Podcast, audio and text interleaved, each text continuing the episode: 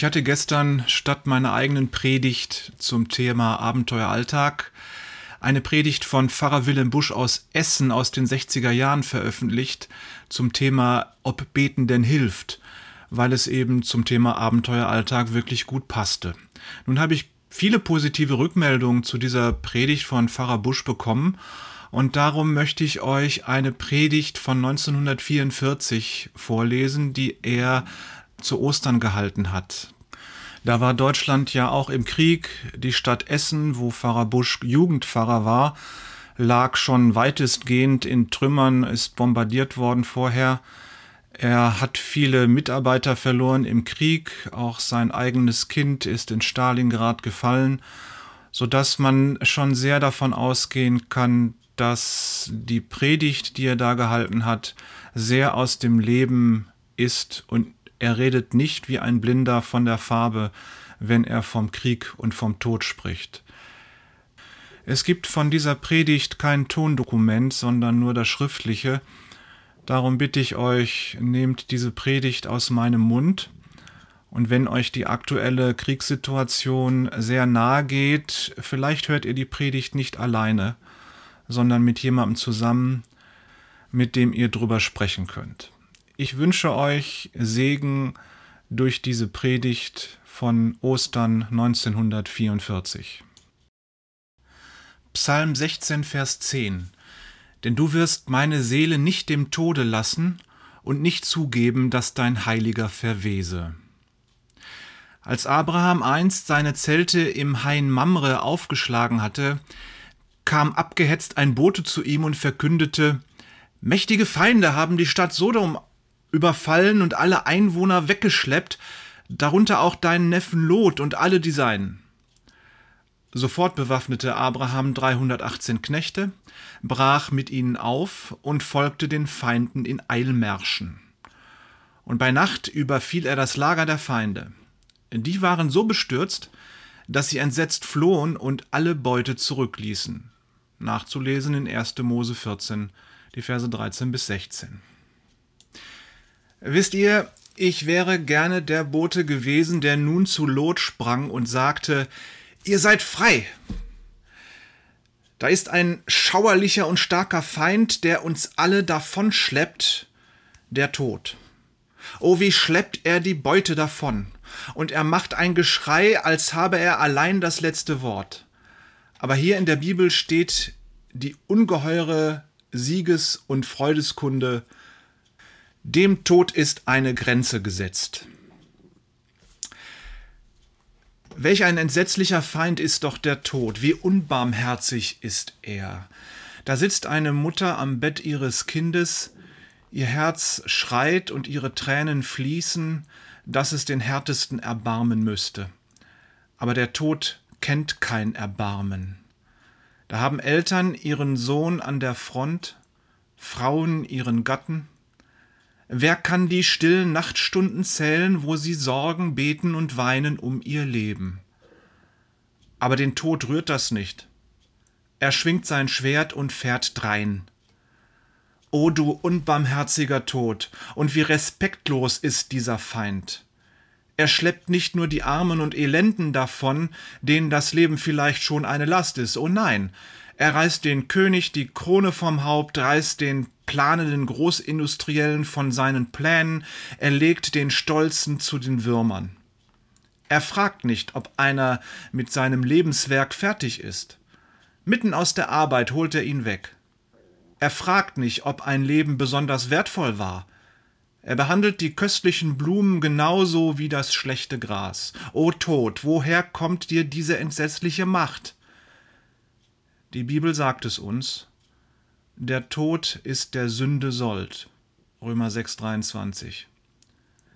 Willentlich los von Gott ist die Welt dem Tod verfallen. Und nun kommt das Ärgste.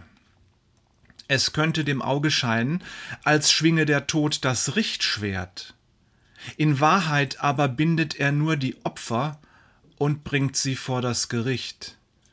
Denn es ist dem Menschen gesetzt, einmal zu sterben, danach aber das Gericht. Hebräer 9,27. Wer kann die Macht dieses Feindes schildern? Sein größtes Werk hat er getan, als er sich sogar an Gott wagte und den Sohn Gottes tötete auf Golgatha.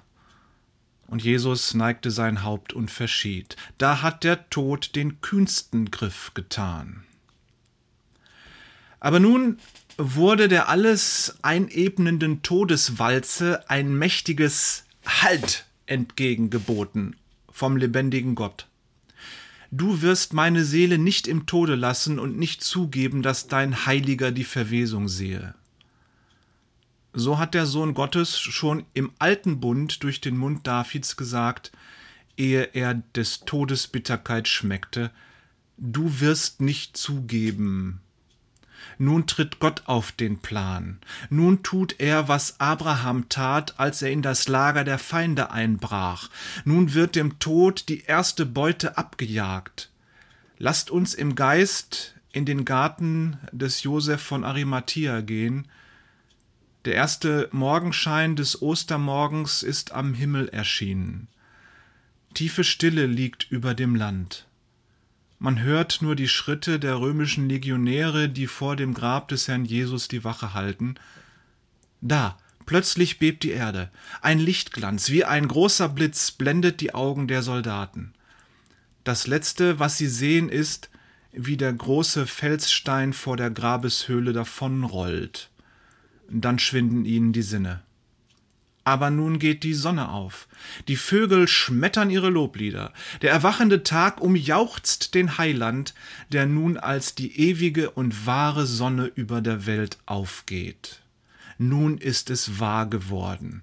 Du wirst meine Seele im nicht im Tode lassen und nicht zugeben, dass dein Heiliger verwese.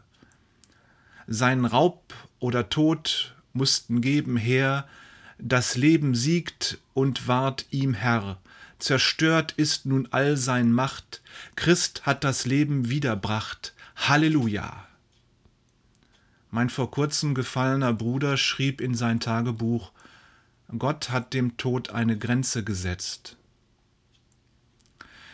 Ich sagte zu Anfang, ich möchte wohl jener Bote gewesen sein, der zu Lot sprang und rief, Ihr seid frei, eure Feinde sind besiegt. Nun darf ich heute Morgen solch ein Bote sein, ich darf euch allen, nach denen der Tod so sichtbar seine Krallen ausstreckt, verkünden, der Tod ist besiegt, das Leben ist erschienen, seit der Herr Jesus von den Toten auferstanden ist. Der Begriff Durchbruchsschlacht ist uns allen doch etwas Geläufiges. Da stehen sich die Fronten in heißem Kampf gegenüber, auf einmal gelingt es den Truppen an einer Stelle die Front des Feindes zu durchbrechen.